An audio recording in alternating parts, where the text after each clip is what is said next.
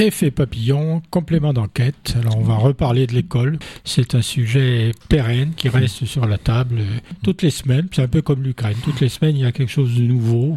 C'est pas des grandes nouveautés, mais bon, non. on apprend des choses. Par exemple, sur la démission des enseignants, suppression de postes, manque de candidats au concours et démission. Les enseignants, euh, voilà le tableau qu'on peut brosser. Les enseignants quittent en effet de plus en plus l'éducation nationale. En 2020-2021, on comptait 2411 départs volontaires enregistrés chez les enseignants fonctionnaires. C'est près de 4 fois plus qu'en 2010-2011. Le phénomène est particulièrement marqué dans le premier degré.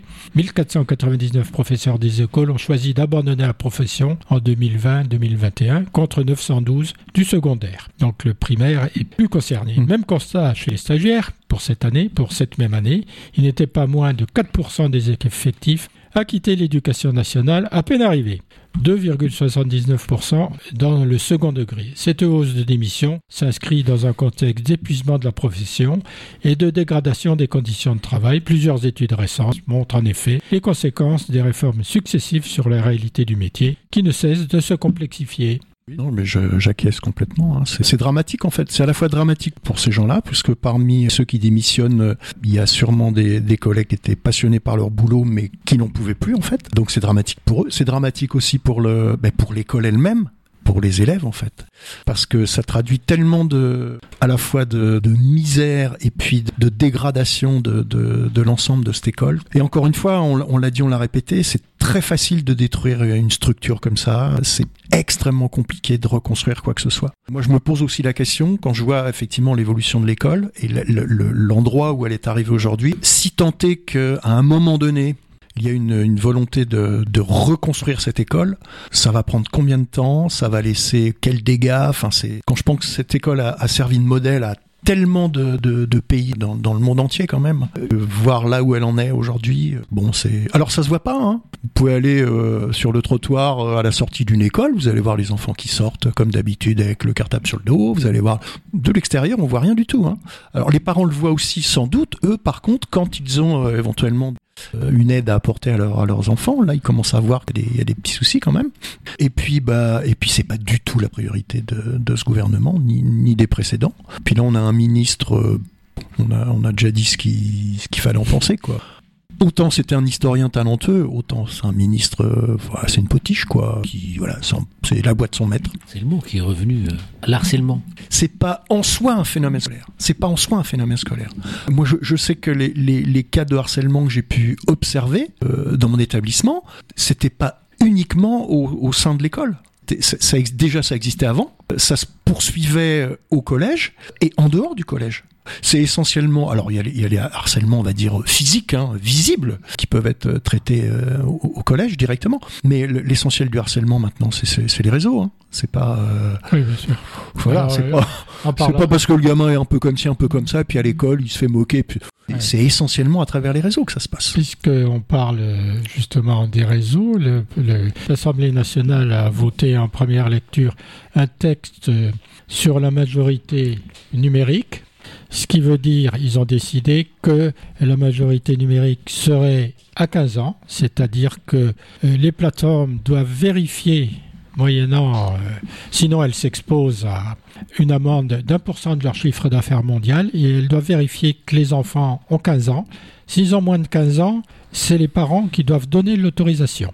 Et en tout état de cause, à 13 ans, il n'y a pas de possibilité, sauf raison exceptionnelle, à accéder au numérique. Voilà ce qu'ils ont voté à l'Assemblée nationale. Après, il faut que ça passe mais, au Sénat. Alors, mais, mais ce, qui est, ce, ouais. qui est, ce, qui est, bizarre, parce qu'il y a TikTok, euh, les États-Unis, il a interdit à 6 ans, et du coup, là, on entend parler moi à 15 ans, je vois pas le rapport pourquoi cette problématique elle est traitée. Si tu veux, c'était c'était déjà enfin moi je me souviens avoir discuté avec oui, des, des avec des élèves à moi, des élèves de 6e, des élèves de 6e qui étaient sur Facebook à 8 ans. Ils s'y mettent. Voilà. À l'époque, à l'époque, c'était, il fallait avoir 13 ans. C'est ça. Mais il n'y avait pas de contrôle. Les gamins, ils y étaient. Voilà. Ils étaient en sixième et il y en a qui m'ont dit, mais moi j'y suis depuis le depuis l'école.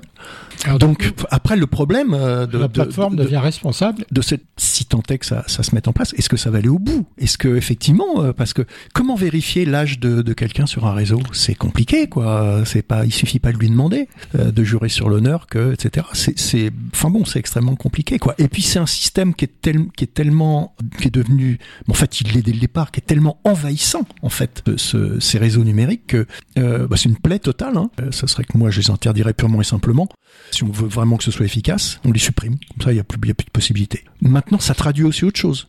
Euh, le fait que je pense que des gamins, des jeunes, des jeunes gamins comme ça, d'école ou de collège, beaucoup de filles notamment, hein, beaucoup plus de filles que de garçons, aillent en- sur ces réseaux, que ça devienne une espèce d'excroissance de leur personnalité, ça révèle autre chose aussi quand même. Il y en a qui sont pas, hein, il y a des élèves qui sont pas du tout sur les réseaux, puis ils vous le disent, moi j'en ai rien à foutre de ça. Je préfère faire du vélo, euh, jouer au foot avec les copains, au rugby ou je ne sais quoi, ou écouter de la musique. Ils sont pas du tout là-dessus. Mais le fait qu'il y en ait beaucoup qui soient, c'est qu'est-ce que ça traduit finalement au niveau des gamins? Ça traduit quoi cette espèce de besoin d'être complètement accro à, à- à ce truc-là? Ah, ça traduit euh, une Parce envie d'être reconnu, mais et aussi ça traduit un enfermement complet parce que Oui, oui, oui. Euh, On est- on les est- réseaux c'est pas un échange euh, face à face. du tout. C'est pas tout. de la convivialité le réseau. Mm. C'est le- l'endroit où on peut insulter tout et tout le monde Tout à fait. sans être repéré. C'est quand même scandaleux. Complètement. En Et- effet. Et, et d'ailleurs, il y a une dimension économique. tout hein. à fait. Mais et je, te rejoins, je te rejoins. C'est pas, les réseaux sociaux. C'est des réseaux asociaux. Oui, absolument. Et rien et aucune sociabilité là-dedans. hein. C'est, quasiment des l'inverse. hein. réseaux voyous. Exactement. C'est quasiment l'inverse. Non, économique aussi, c'est pour, euh, c'est pour avoir du revenu, des influenceurs. des- Non, c'est surtout les boîtes, Ouais, qui- puis- c'est les plateformes qui gagnent. Oui, c'est ça, c'est ça. Ah, Oui, Ouais, mais après, après eux, il y a ce qu'on appelle les influenceurs, ce qu'on appelle, enfin, ça, crée un. Oui, mais alors, alors, c'est pareil le terme influenceur. Mais c'est quoi un influenceur? C'est le crétin qu'on écoute et qu'on croit. Voilà, c'est ça. C'est pour qu'il y ait des influenceurs, faut des cons ou des influenceuses, faut des connes. Enfin, je sais pas, mais euh, c'est quoi? C'est on se laisse influencer comme ça, mais on est quoi? C'est que l'école n'a pas dévo- y a- développé l'esprit Il critique. n'y a pas d'art. Convaincre quelqu'un, c'est pas l'influencer, c'est le convaincre. Ça veut dire avec, avec des arguments de poids, avec de, avec euh, une approche culturelle, une, un, un débat. Là, d'accord, on peut, on peut on- évidemment être convaincu par, mais influencer. Moi, ça la- me donne l'impression que, alors c'est normal, dans ces tranches d'âge-là, il y a une insatisfaction et on veut exister. Mais Oui, et- tout le monde, euh, euh, moi je voulais exister à cet âge-là, mais il n'y avait pas les réseaux sociaux. Alors on, essayait d'autres moyens pour exister, être euh, plus convaincant, plus savant, euh, être premier de la classe. Après, on en pense ce qu'on en veut, bien évidemment. oui, oui. Mais nos moyens n'étaient que ceux-là. Donc, c'était pas la facilité. Non. Tandis que là, c'est c'est le nivellement par le bas pour être reconnu. Re- reconnu comme quoi? Comme un mec qui envoie On sait euh, pas. 50 messages par, euh, euh, par jour, C'est ça. sur tout et n'importe quoi, qui ça. prend la photo de ses pieds, euh, euh, qui prend la photo d'une cathédrale, il sait même pas ce que c'est qu'une église. C'est- vraiment le. Non, non, mais c'est un, moyen d'abêtissement. en complètement. J'allais, le fait dire. pas monter le niveau. J'allais le dire, c'est exactement ça. C'est un moyen d'abêtissement. Et les moyens d'abêtissement, ils sont, Servent à quelque ils chose. servent à quelque chose. Voilà, c'est pas gratuit. Hein. C'est pas gratuit. Alors déjà, c'est doublement pas gratuit. déjà, c'est, ils ramassent évidemment beaucoup d'argent, mais bien sûr que c'est utile d'a- d'abêtir les gens. Et ça l'a toujours été. Et les, et les, euh, je veux dire, euh, l'ignorance, ça sert à beaucoup, beaucoup de, beaucoup de monde. Hein. Mais euh, voilà. Et après, par, par rapport à ce que tu disais, François, qu'est- qu'est-ce que l'école peut faire par rapport à ça? C'est, compliqué. C'est très compliqué. Former. De Oui, la mais même façon que les trois heures d'éducation sexuelle, ben, elles ne sont pas faites dans l'année. Mm. De la même façon, la formation à la gestion des réseaux et des plateformes, Mm. elle devrait exister pour tout le monde, dans toutes les classes, à tous les niveaux. alors il y a des, Oui, y en a. il y a des actions qui sont faites, mais honnêtement, enfin, euh, C'est bon. pas le niveau qu'il faut. Ouais, et puis il faut, faut être sérieux. Enfin, quand, quand, quand, euh, je veux dire, euh, moi, je discutais avec mes élèves quand ils avaient, ils avaient fait, euh, allez, trois heures de, une animation de trois heures sur le, le- la dangerosité des réseaux, des machins comme ça. Je leur disais, bon alors, vous allez faire quoi? Bah rien. C'est tellement petit par rapport à la puissance de cet outil, de ce matériau. Éducation aux médias, éducation à l'esprit critique, oui, mais sans frilosité. Sans frilosité. C'est-à-dire qu'il y a aussi beaucoup d'enseignants qui qui sont hésitants par rapport à ça, parce que bah parce que faut s'engager, parce que faut euh, faut soi-même avoir l'esprit critique pour enseigner l'esprit critique. Et il y a beaucoup de beaucoup de gens qui l'ont pas forcément, mais mais c'est indispensable, c'est indispensable. Ça fait évidemment partie de, du métier. Puis euh, et puis il faut bien sûr ne pas lâcher là-dessus, parce que le jour où on lâchera là-dessus, là, on parlera même plus de reconstruction de l'école. Bah justement, dans la région centre, l'éducation média, il est dans les institutions comme la région centre, comme oui, mais mais tout à fait, tout à fait. Mais mais, mais on délègue. Euh, oui, mais on fait quoi mais, mais, on délègue, mais, mais de construire l'éducation média, de travailler avec des professionnels ou bien des gens sur le terrain. Non, mais je citais tout à l'heure le, monde diplomatique du mois de mars, euh, les médias avant-garde de la guerre. Qui va travailler? Quel prof va travailler là-dessus? Un Peu, très peu. Ah, si tout le monde, si les profs deviennent frileux sur les sujets, eh ben oui, on mais a un problème. Ah oui, parce que évidemment l'éducation média, il y a, y a, un organisme qui fait un, qui fait un boulot remarquable depuis des années, des années, qui s'appelle le CLEMI. Mais euh, c'est quoi exactement? Centre de liaison euh, et d'enseignement des moyens d'information.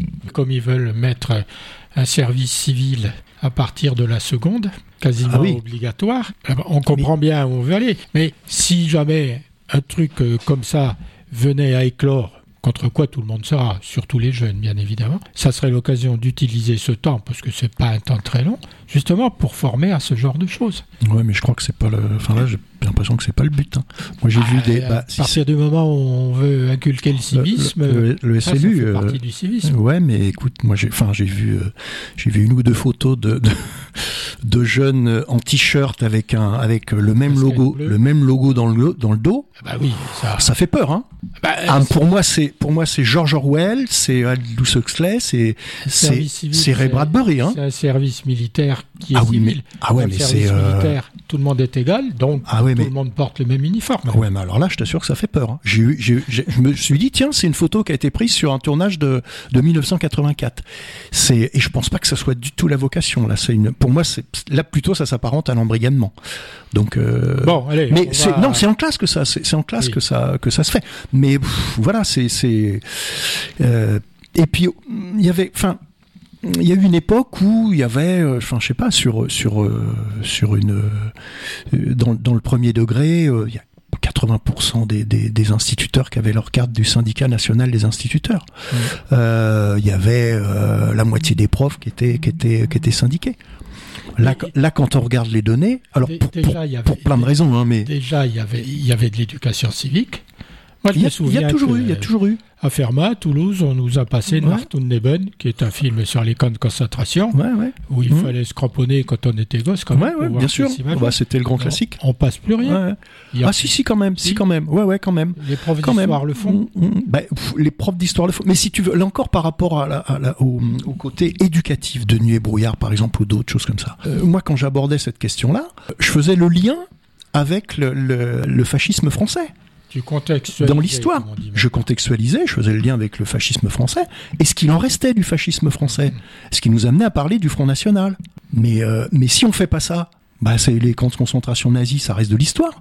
Donc, donc ça ne sert à rien. C'est bien pour ça que nous, on est toujours long, parce qu'on essaie de Parce que- donner les tenants et les aboutissants de sujets qu'on traite. Ben oui. Si on reste à la surface, on comprend rien. Bien sûr. Et puis si on, on- on explique, euh, enfin on explique aux, aux enfants, puis on explique euh, ça en général que que l'histoire ça sert à comprendre le présent, mais il faut donc faire le lien avec le présent.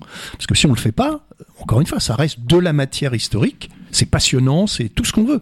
Mais euh, si on fait pas le lien avec euh, avec aujourd'hui, euh, ça sert pas à comprendre. Donc il faut, il faut faire ce lien. Il y a aussi, il y a beaucoup d'enseignants qui le font pas ou qui le font plus. Et puis à leur décharge aujourd'hui, j'ajouterais que il y a quoi? Il y a neuf mois de formation. Neuf mois de formation. Et quand ils y sont. Quelle forme Et, et des fois, et des fois, il y a des thèmes. Enfin, je veux dire, il y a des, il y a des, des thèmes ou des journées de formation. On se demande, euh, est-ce que c'est nécessaire qu'un professeur de collège connaisse la psychologie de l'enfant de 3 à 6 ans? Je suis pas convaincu. Que ça soit intéressant, je, je- bien sûr. Hein. Là, Mais est-ce que, est-ce que quand on a une sur- formation ultra courte, c'est quand même. Donc, On a- va, on va passer sur ce sujet, parce que tu vas pouvoir répondre toi. Je- donc c'est Jean-François Simon Poli, qui est docteur en sciences du langage, aborde dans un document les sujets de l'école et apporte son éclairage sur les évolutions de fond et de forme. D'abord, la scolarisation à deux ans. Ce qui prime pour les partisans de la scolarisation à deux ans, c'est de trouver un dispositif de garde. C'est pas le rôle de l'école maternelle, évidemment. Il existe une structure plus adaptée au premier âge de la vie, mmh. qui complète la vie familiale. Ça, s'appelle la, crèche. la crèche. Les filles sont allées à la crèche, elles sont pas plus mal portées, et elles ont eu un sens social, euh, comment, qui s'est bien mis en place. Mmh, mmh. Elle assure, dans de bien meilleures conditions que l'école, les apprentissages de la vie domestique, tout en préparant à la vie en collectivité. Mhm. Alors, à côté de ça, il y a ceux qui sont pour la scolarisation à 3 ans. Et pour la scolarisation à 3 ans, il y a deux façons de définir l'objectif de l'école. Par sa promesse ou par son aboutissement. La promesse, c'était plutôt le modèle de la France. L'aboutissement est celui de la Corée. C'est toujours Simon Poli qui le dit. En avançant l'âge de scolarisation de la scolarité obligatoire à 3 ans, la France change de modèle et passe à un objectif par aboutissement. Pour que l'école, pour tous, tienne sa promesse, pour tous les enfants de recevoir un enseignement identique, quelles que soient leurs aptitudes personnelles, leur famille, leur lieu d'habitation, l'école maternelle avait pour rôle de les préparer à devenir élèves. En mhm. intégrant à la maternelle dans le continuum scolaire, c'est la fin de la scolarité qui devient le but ultime. Il s'agit, dès l'âge de 3 ans, de faire entrer l'enfant dans l'école intégrée dans ce dispositif de formation éducation. Cet événement a permis à l'État de financer à hauteur de 250 millions d'euros supplémentaires par an l'enseignement privé, tout en rapprochant le fonctionnement de l'enseignement public de celui du privé. Mmh. Dorénavant, il s'agira pour les familles de choisir leur école en fonction de leur projet mmh. et du projet pédagogique, pédagogique annoncé par chaque école, qu'elle soit publique ou privée. Oui, ah bah oui, tout à fait. Non, non, mais là, je, je rejoins complètement. Hein. Euh, on peut se demander même si c'était pas le but finalement, parce que euh, quand la scolarité est obligatoire à partir de 6 ans, 80, plus de 90%, plus de 95% même, je crois, des parents mettaient l'enfant à l'école maternelle pour différentes raisons. Hein. Déjà parce que c'est gratuit par rapport à la crèche, et puis parce qu'il y avait la, la, la volonté de, de, de mettre le, les, les, enfants à l'école maternelle, parce que soi-même on était allé à l'école maternelle, et puis parce que ça faisait partie de... Donc il n'y avait pas forcément... Je veux dire, cette loi, elle n'était pas nécessaire, hein, cette obligation à, 3 ans. Euh, de toute façon, les, les, les, parents mettaient les enfants à l'école maternelle. Mais là, effectivement, c'est un gros, gros, gros cadeau au privé. alors par rapport à l'école à deux ans, on, a déjà eu l'occasion d'aborder la question. Il euh, faut des structures qui, pour l'instant, globalement, n'existent dans quasiment pas d'école. Ou alors quelques écoles qui ont des classes particulières pour enfants de deux ans, avec le mobilier correspondant, avec etc. etc. Mais je te rejoins, hein, le, la, crèche, c'est, euh, enfin voilà, c'est fait pour quoi. Fait pour Et en termes de socialisation, c'est évidemment euh, une, une, une, étape, une étape extrêmement importante. Quoi. Et, puis il y a un professeur, professeur, quel que soit son niveau, c'est pas quelqu'un qui s'occupe des petits à la crèche. C'est pas fait pour ça. Ah non non non non bah non du tout du tout du tout c'est pas c'est pas c'est pas on est c'est pas un travail d'enseignant. Enfin bon. Bien alors, euh, Monsieur Simon Poli continue euh, en disant refonder l'école maternelle et la transformer en école des petits me semble nécessaire pour accompagner les problématiques de la parentalité, de la recomposition familiale ou des relations interpersonnelles telles qu'elles existent. L'école des petits, c'est comme ça qu'il l'appelle, sera tout mmh, mmh. simplement le lieu de la socialisation des futurs élèves et de création du bien-être des enfants avant l'école. Mmh. Il faut sortir du modèle consumériste qui place l'enfant comme un objet ou un support de consommation, y compris pour son éducation. Il est urgent de refonder l'école maternelle en retrouvant son objet initial défini par Pauline Kergomar, Ouais, bah oui, bien sûr. L'école maternelle a pour but de donner aux enfants au-dessous de l'âge scolaire les soins que réclame leur développement physique, et intellectuel. et intellectuel. tout à fait. Il faut réserver à l'école des petits la préparation aux acquisitions de la langue de l'école et aux situations de travail en groupe restreint. Ces objectifs d'enseignement trouvent leur place à partir de la section des moyens, mmh. c'est-à-dire pour des enfants de 4 ans. Mmh. C'est l'âge essentiel pour la scolarisation dans l'école des petits. Mm. Gardons à l'école des petits sa raison d'être, donnez aux enfants au-dessous de l'âge scolaire les soins que réclament leur développement physique, moral et intellectuel, mm. comme on le disait précédemment. C'est ça. C'est la raison pour laquelle il préconise que les maîtres et maîtresses d'école des petits soient davantage des institutrices ou instituteurs que des professeurs, que le rôle consiste à fonder des connaissances plutôt qu'à proclamer des croyances, des opinions ou des connaissances avérées. En complément, une ou un éducateur de jeunes enfants assurera la responsabilité éducative afin que chaque enfant devienne un élève parmi d'autres engagés dans un projet collectif. Pour les aider, veiller à l'hygiène et à la santé et faciliter les conditions de travail de la classe, une ou un assistant de vie scolaire sera le troisième personnage de cette équipe. On comprend que quand même, euh, euh, il faut faire une équipe et, puis, c'est pas une équipe avec une personne, par définition. Oui, une bah personne oui, oui, pas oui. une équipe. Bah, ça existe ça déjà. fait quand même trois personnes. Ça existe déjà un petit peu avec ce qu'on appelle les ADSEM, donc qui sont euh, euh, qui aident le- le- le- les institutrices et instituteurs dans les dans les trois niveaux euh, trois niveaux maternels. Donc, mais euh, oui, mais alors euh, t'as cité Pauline Kergomar, c'est là euh, on, on peut dire la créatrice des écoles maternelles. Avant, on appelle ça les salles d'asile. Euh, déjà, donc le mot il est, il est, euh, enfin, il, est- Péjoratif. il est un peu péjoratif quand même. C'est elle qui va vraiment développer ça, Euh, et, et ça date de, ça date de la fin de la du 19e siècle. Pauline Mhm. Kergomar, hein. c'est l'époque de Ferdinand Buisson, de, de Paul Bert, de- etc., etc. Donc c'est la, bon, c'est la référence évidemment, même si depuis il s'est passé des choses, mais et puis euh, et puis le fait d'a- d'appeler cette école l'école des, des, des petits, ça aussi c'est c'est un retour en fait. C'est parce que à cette époque-là, euh, notamment dans les revues pédagogiques sur lesquelles j'ai pas mal bossé, euh, on, parle des quand on parle des euh, comment dire le les, les, les enfants de l'école maternelle sont appelés les tout petits. Et on trouve pas mal d'articles, par exemple, ou même de, de, de, comptes rendus d'expérience ou de propositions de travail dans ces revues pédagogiques concernant les tout petits. Alors, bon, c'est peut-être aussi euh, euh, là que l'auteur dont tu parles a, a repris ça, mais c'est mais c'est bien parce que c'est ça effectivement, c'est les tout petits. Donc ça permet de Et- comprendre et- quand même qu'il y a tout un monde en amont de l'école, Oui, oui, oui, oui, ah oui, de complètement. comme on la conçoit Ah oui, maintenant. ouais, tout à fait. ouais. tout, tout ce monde où il Ouais, faut euh, s'occuper des Mhm, enfants mhm. et leur permettre d'accéder justement à l'école Complètement. plus traditionnelle. Complètement. Et, et, et, euh, et toutes les, euh, tu parlais des, des- de la socialisation tout à l'heure. On a, on a, il y a pas mal de, de travaux qui ont été faits, qui ont montré que les enfants issus des crèches étaient, euh, avaient déjà une socialisation avancée quand ils arrivaient en maternelle. Et les enfants qui avaient fait la maternelle avaient déjà, euh, comment dire, un certain nombre de, de connaissances, même on peut dire à, à leur âge. Hein, faut pas hésiter à le dire, quand ils arrivaient au CP.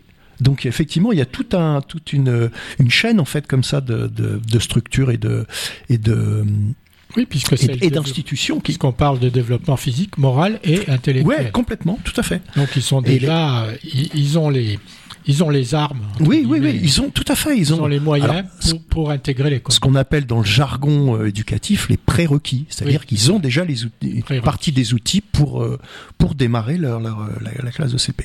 Donc c'est bien de rappeler que la maternelle c'est une école parce qu'il y a pas mal de gens qui l'ont qui l'ont oublié et, euh, et donc sa responsabilité elle est elle est évidemment importante pour l'école. Merci Thierry de nous avoir éclairé de façon claire.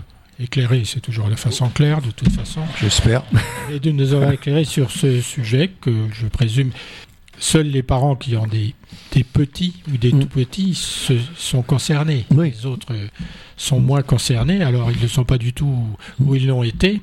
Mais c'est bien quand même de rétablir ce lien entre euh, les parents et leur enfant dans le système scolaire, depuis la crèche jusqu'à l'université, Jusque là où ils iront. jusque là où ils veulent bien aller. Et puis aussi Thierry, euh, sur les profs qui se font attaquer par les élèves euh, d'une raison ou d'une autre. C'est tellement, euh, enfin c'est, je pense, enfin c'est révélateur d'un d'un état encore une fois, hein, de- le fait de se permettre ça. Mais c'est tellement, euh, c'est même pas minoritaire, c'est, pff, excep- enfin c'est- ça relève de l'exception quoi. Ça relève de l'exception. Euh, dans- cela dit, dans la- le dernier événement, euh, je pense que tu fais référence à ça, ça permet aussi de montrer, euh, il n'y a pas que des petits mignons dans les établissements privés et que des voyous dans les établissements publics. Si ça peut éventuellement éclairer les gens là-dessus, ce serait pas plus mal. C'est une bonne conclusion. Merci à tous de nous avoir écoutés. À la prochaine fois. Au revoir. Bon week-end. À bientôt.